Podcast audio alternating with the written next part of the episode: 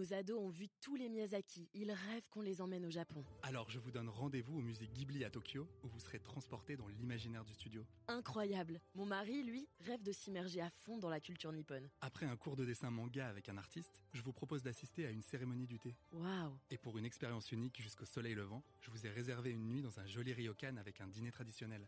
Je nous y vois déjà. Avec Marco Vasco, ne rêvez plus, vivez votre voyage l'esprit libre. Au rendez-vous sur marcovasco.fr pour imaginer votre prochain voyage sur mesure.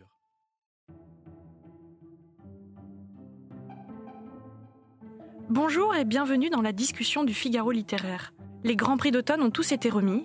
Goncourt, Renaudot, Femina. Nous avons lu les romans primés au Figaro littéraire, des romans au sujet desquels nous ne sommes pas forcément d'accord, alors que valent ces livres? Je m'appelle Alice Develay, je suis journaliste au Figaro littéraire. Bonjour, je m'appelle Mohamed Aissaoui, je suis également journaliste au Figaro littéraire. Bonjour, je m'appelle Bruno Corti, je suis aussi journaliste au Figaro littéraire. Alors une première question peut-être, euh, comment est-ce que vous jugez ce cru 2023 Pour moi, c'est un cru euh, étonnant et intéressant. Étonnant parce que c'est euh, l'année où euh, les récits, donc les histoires réelles, ont vraiment envahi toute la sphère littéraire et avec notamment, par exemple, Neige Sino, qui est quand même euh, l'un des grands succès de, de cette rentrée littéraire. On va en parler après. Et vous, Bruno Corti, qu'est-ce que vous pensez de cette rentrée? C'est assez contrasté. Autant 2022 avait été quand même globalement un échec, euh, les libraires ne contrediront pas. Autant là, il y a deux choses, il me semble-t-il. Le fait que plusieurs écrivains obtiennent plusieurs prix tend à laisser penser qu'il n'y avait pas tant de très bons livres que ça. La deuxième chose qui est plutôt positive, c'est que ceux qui étaient en gros les quasi-favoris, donc Neige Sino, Andrea et Koenig, ont été récompensés par des prix importants. Donc finalement, au bout du compte, ça devrait être une meilleure année, un meilleur cru que 2022. Il y a aussi eu pas mal de doublés, c'est ce que vous disiez. Jean-Baptiste Andrea, notamment, a eu le prix du roman Fnac avec euh, le prix Goncourt.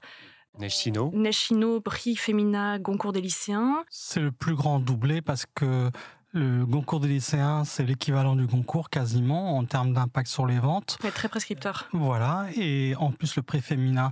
Et d'ailleurs, même le, le- le- le patron de- du Goncourt, Didier Decoing, aurait aimé que le Goncourt des, des lycéens couronne un autre livre pour que les libraires puissent avoir plus de bandeaux sur plus de livres. Et parmi les doublés aussi, il y a euh, Koenig, euh, Giono, Jean Giono et, Interallié. et Interallié. Et il y a aussi euh, Kevin Lambert pour le prix Décembre et euh, le prix Médicis. Tout à fait. On peut peut-être parler du prix Goncourt. Qu'est-ce que vous en avez pensé? Ben, pour le coup, le prix Goncourt se distingue des autres dans le- fait qu'il a couronné un véritable roman d'aventure On précise que c'est Jean-Baptiste Andrea, Veillez sur elle aux, aux éditions de l'Iconoclaste. Exactement.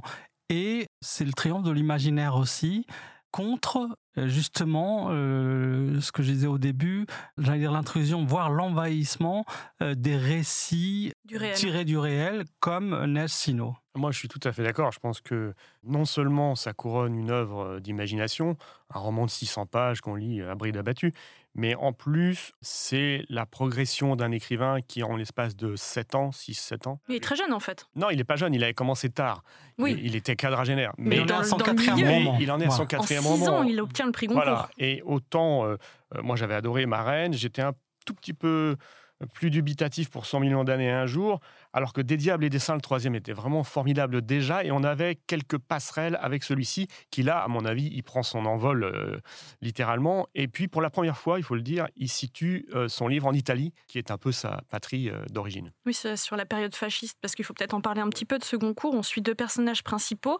Mimo, qui est un sculpteur de génie, qui voit l'homme dans la pierre, mais qui est pauvre, complètement désargenté. Et il y a Viola, une femme brillante, richissime, mais condamnée au mariage. Et d'une certaine manière, les deux personnages sont enfermés dans un destin qu'ils vont devoir combattre. Donc euh, peut-être que ça, ça a plu.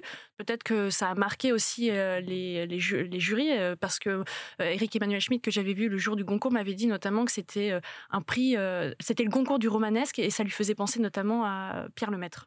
Oui, il y a autre chose qu'il faut souligner euh, dans l'audace de, de ce choix, c'est que c'est une petite maison d'édition qui est euh, distinguée à travers ce concours, euh, l'Iconoclaste, qui a fait un travail remarquable puisque déjà elle, avait découvert Jean-Baptiste Andrea Dès le début. dès, le début. avec un superbe premier roman dont on avait parlé. et Bruno, Reine. Et, et Bruno euh, était l'un des premiers à l'avoir mis en, en avant.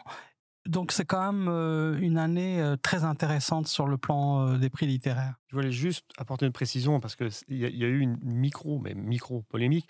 Petite maison, certes, mais adossée à un grand groupe. Oui, oui, mais Puisque ça reste Editis a quand même euh, des participations dans cette maison. Mais ça n'enlève rien du tout au talent de l'éditrice, hélas décédée récemment.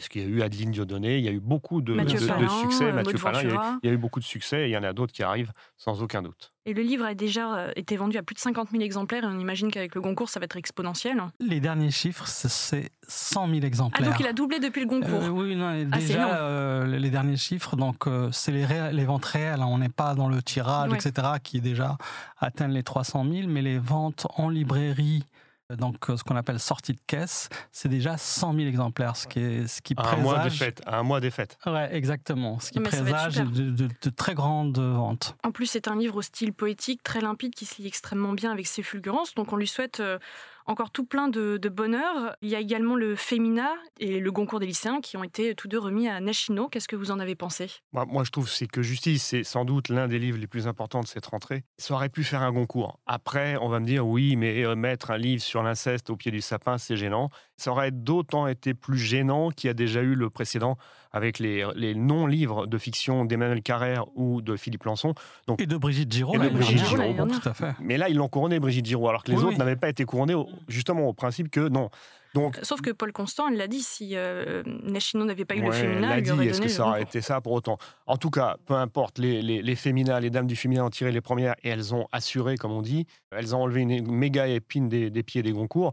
Mais c'est un livre très important. Quand je disais le, le lambeau de Lançon, pour moi, c'est du même tonneau. Le sujet n'a rien à voir. Mais quand on fera plus tard le point sur des décennies de publication, on verra que ce livre-là reste dans la décennie évidence. des années 2020. Et vous, Mohamed Assaoui Ben, c'est le, le triomphe justement de la non-fiction cette année avec Neige Sino, donc qui non seulement est couronné de deux grands prix, mais attire euh, les lecteurs.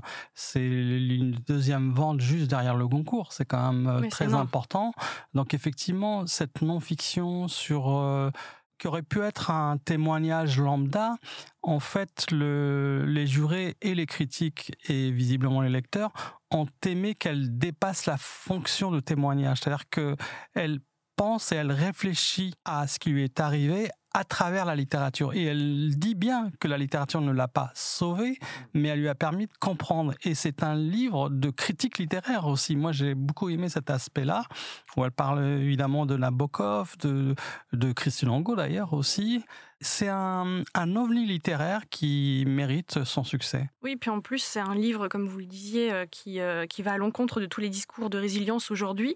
Aussi, euh, qui infirme deux idées préconçues, que les lecteurs ne voudraient pas lire ce type de sujet, qui ne voudraient pas lire de livres sur l'inceste, et qui ne voudraient pas lire un livre au format un peu hybride. Ça montre qu'effectivement, le romanesque peut se jouer de diverses manières, réfléchir sur ce que c'est le roman, en fait, et puis aller plus loin dans ce que, ce que peut être l'écriture même d'un livre. Mais je crois que cette année, justement, peut-être que c'est l'année où les frontières entre la fiction et la non-fiction ont été totalement ébranlées. Quand euh, Paul Constant dit qu'elle aurait pu avoir le Goncourt, on ne le sait pas évidemment, mais ça veut bien dire que de toute façon, elle a été en finale et elle a failli l'avoir. Et ça veut dire aussi que maintenant on ne distingue plus. C'est de la littérature au sens large. De toute façon, c'est assez cohérent dans la mesure où il y a quasiment plus de livres d'œuvres de fiction. Aujourd'hui, euh, 9 livres sur 10 sont de la non-fiction. Donc, euh, à ce compte-là, Andrea fait figure de, là aussi, d'ovni. Oui, tout à fait. ouais. Il y a, en l'occurrence, en parlant d'OVNI, il y a une surprise parmi ces prix, c'est le prix Renaudot qui a été remis à Anne Scott. Est-ce que vous pouvez nous en parler, Mohamed Assaoui, sachant que vous êtes juré Renaudot? Voilà, oui, je tiens à le dire. Donc, j'ai participé euh, aux délibérations qui ont euh, finalement couronné Anne Scott. C'est une surprise parce qu'elle n'était pas attendue, qu'elle faisait pas du tout euh, partie des meilleures ventes. Euh, C'était vraiment des, ventes euh, lilliputiennes. Mais j'ai trouvé que ça correspond à l'ère du temps, c'est-à-dire que l'histoire de cette femme, le récit d'ailleurs, qui a l'apparence d'un roman, mais qui est quelque chose de vécu de cette femme qui tente de se réinventer en se retrouvant seule, en restant isolée, en allant à la campagne.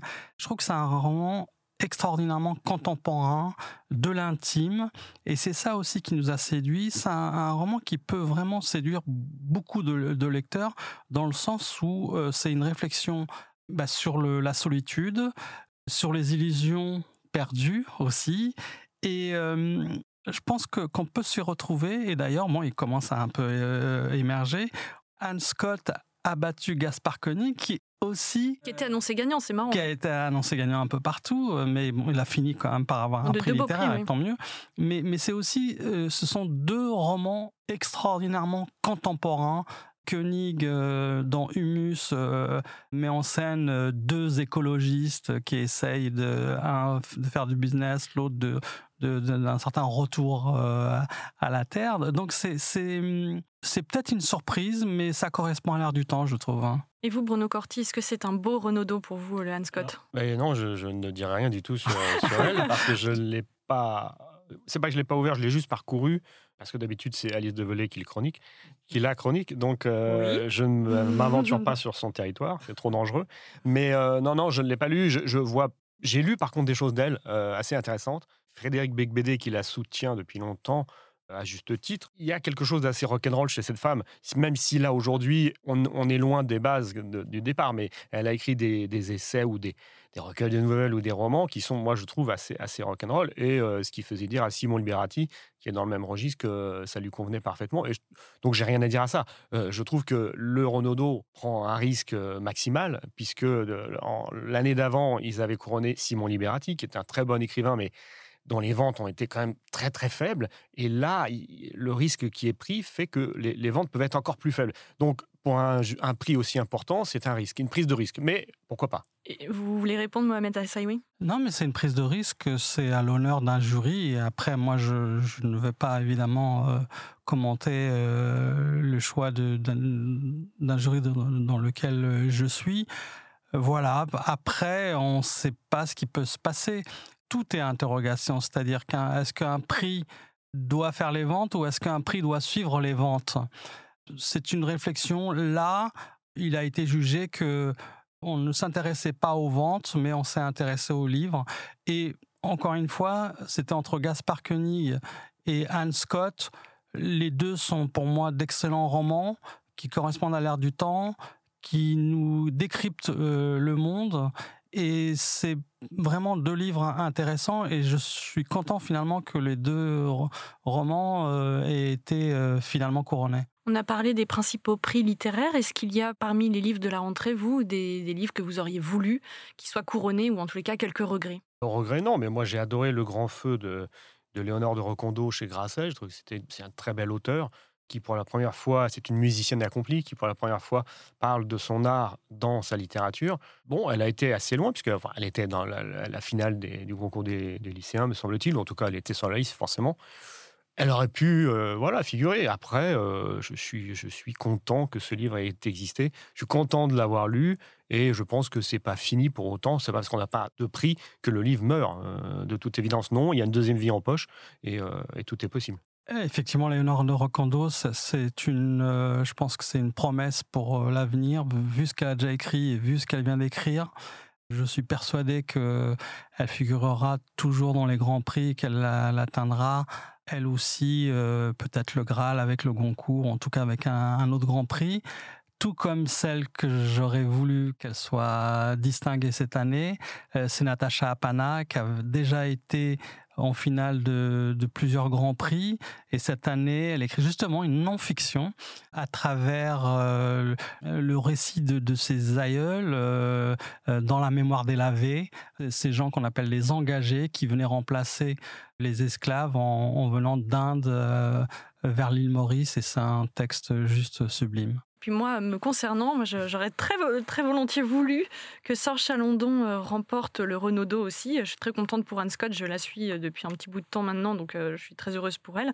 Mais regret quand même pour l'enragé de Chalandon sur ce bagne d'enfant qui, moi, m'a vraiment emporté. Et puis un roman aussi, un deuxième roman qui a été peut-être pas assez remarqué à mon goût, à part euh, par l'interallié dans sa première liste, le roman de Claire Conruy, Pour qui s'avance dans la nuit aux éditions de l'Observatoire. J'ajoute que Chalandon n'avait pas forcément besoin d'un prix dans la mesure où il est largement euh, comme les autres dont on a parlé en tête des ventes. C'est quelqu'un qui a déjà eu des prix, Qui a eu des, des grands prix. des grands prix et, et qui vend très bien. Oui, mais son livre était très bien indépendamment de l'œuvre. Quand je lis un livre, je lis le livre et je, pas dans son entièreté, dans, dans l'intégralité de l'œuvre. Je parle du livre en tant que Il tel. était en finale du Renaudot. C'était déjà pas mal.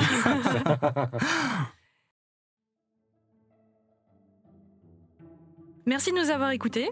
Merci. Merci. Et puis rendez-vous au prochain épisode. À bientôt. Bientôt.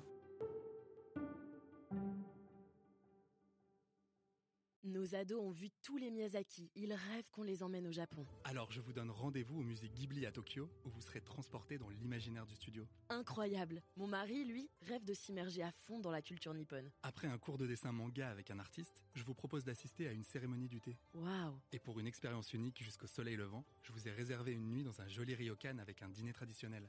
Je nous y vois déjà. Avec Marco Vasco, ne rêvez plus, vivez votre voyage l'esprit libre. Au rendez-vous sur marcovasco.fr pour imaginer votre prochain voyage sur mesure.